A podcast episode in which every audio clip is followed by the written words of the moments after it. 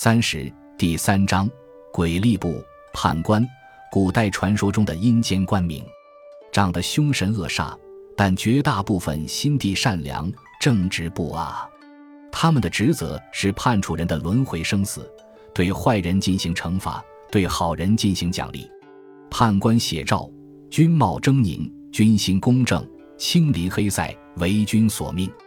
四大判官是阴界仅次于十殿阎王的高级官员，他们是掌握大权的司法高官，具体掌管赏善司、罚恶司、音律司、查查司，而查查司是掌管人间生死簿的，权力最大，居四司之首。查查司的判官为首席判官，是崔判官。崔判官的具体情况在吴承恩《西游记》第十回。第十一回有详细记叙。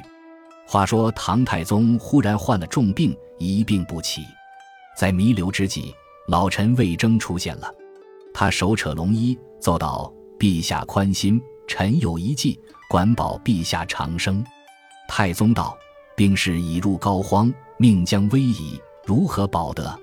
征允：“臣有书一封，进于陛下，稍去到冥司，复封都判官崔珏。”太宗道：“崔珏是谁？”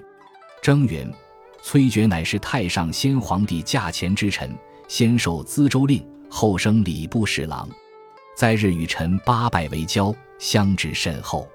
他如今已死，现在因司作掌生死文部的丰都判官，梦中常与臣相会。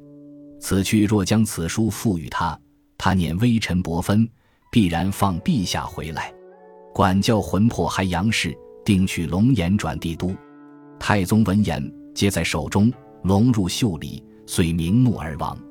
却说太宗渺渺茫茫，魂灵飘渺而去。有一人高声大叫道：“大唐皇帝，往这里来，往这里来！”太宗闻言抬头观看，只见那人头顶乌纱飘软带，腰围犀角显金香，手擎牙虎凝祥银，身着罗袍引瑞光。脚踏一双粉底靴，登云簇雾，怀揣一本生死簿，注定存亡。环发蓬松飘耳上，胡须飞舞绕腮旁。昔日曾为唐国相，如今掌案是阎王。这种打扮，活像一个跳梁小丑。唐太宗看到的正是首席判官崔珏，于是唐太宗和崔珏接上了头，并把魏征的介绍信当面交给了崔珏。崔珏读完信后说道：“今日既有书来，陛下宽心，微臣管送陛下还阳，重登玉阙，表示一定帮忙，让唐太宗重回阳间，再登大位。看起来这个后门是走对了。”后来十殿阎王会审唐太宗，十王命长生死簿判官，即取簿子来看陛下阳寿天禄该有几何。崔判官急转私房。将天下万国国王天禄总部逐一检阅，只见南赡部洲大唐太宗皇帝注定贞观一十三年。崔判官吃了一惊，汲取浓墨大笔，将一字上添了两画，却将簿子呈上。狮王从头看时，见太宗名下注定三十三年。阎王惊问：“陛下登基多少年了？”太宗道：“朕即位今一十三年了。”阎王道。陛下宽心勿虑，还有二十年阳寿。此一来已是对岸明白，请返本还阳。太宗闻言，躬身称谢。石阎王差崔判官、朱太尉二人送太宗还魂。唐太宗千恩万谢，表示要给十王送南瓜。就这样，唐太宗又回到了阳间，并做了二十年皇位。从这里不难看出。首席判官崔珏拥有掌握生死的大权，甚至连皇帝的生死也在他的掌握之中。但是，这也暴露了崔珏并不是一个公正的判官。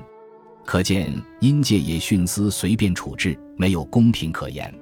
其实，崔珏的生平有一个更加可信的记载，就是三教源流搜神大全对崔珏的详尽介绍。崔珏，字子玉。齐州古城人，今河北晋县。父亲崔让五十岁时还没有后代，便与妻子商量说：“我平日常存祭物之心，今何无嗣？不如与你共发前程，到北岳去祈祷。于是二人同到北岳祠下祈子。当夜，夫妻孟义仙童手擎一盒，说：“弟子河中之物，命你们夫妻吞之。”打开一看，盒中有美玉两块，二人各吞其一，自后有身。于隋大业三年（六百零七年）六月六日，降生一子，神采秀美，异于常人。因其父母曾梦各吞一玉，故取名爵。爵位合在一起的两块玉，字子玉。崔珏幼而向学，凡事过人。唐太宗贞观年间，被朝廷召用，任潞州长子县（今属山西省）令，磁州阜阳县（今河北磁县）令。崔珏为官正直无私，洞察秋毫，郡人皆言其昼理阳间，夜断阴府。崔珏任魏州魏县（今河南淇县东北）县令时。夏天洪水泛滥，淹没农田。崔珏于河上设坛，以词奏于天地。少顷，有一蛇浮于水面而死，洪水随即退去。郡人争立生祠纪念他。崔珏的死具有神秘色彩。一天，崔珏正与一老人下棋，忽有几个黄衣使者执符前来拜见，说奉上帝命云云。接着。又有五岳卫兵等百余人皆来叩拜，复有一神骑白马至。崔珏说：“你们稍等一会儿。”于是招呼二子说道：“我就要离开人世，你们不必难过。”然后写了一篇百字铭，送给两个儿子，便去世了，享年六十四岁。从这里看，崔珏是一个俊美男子，不是一个跳梁小丑。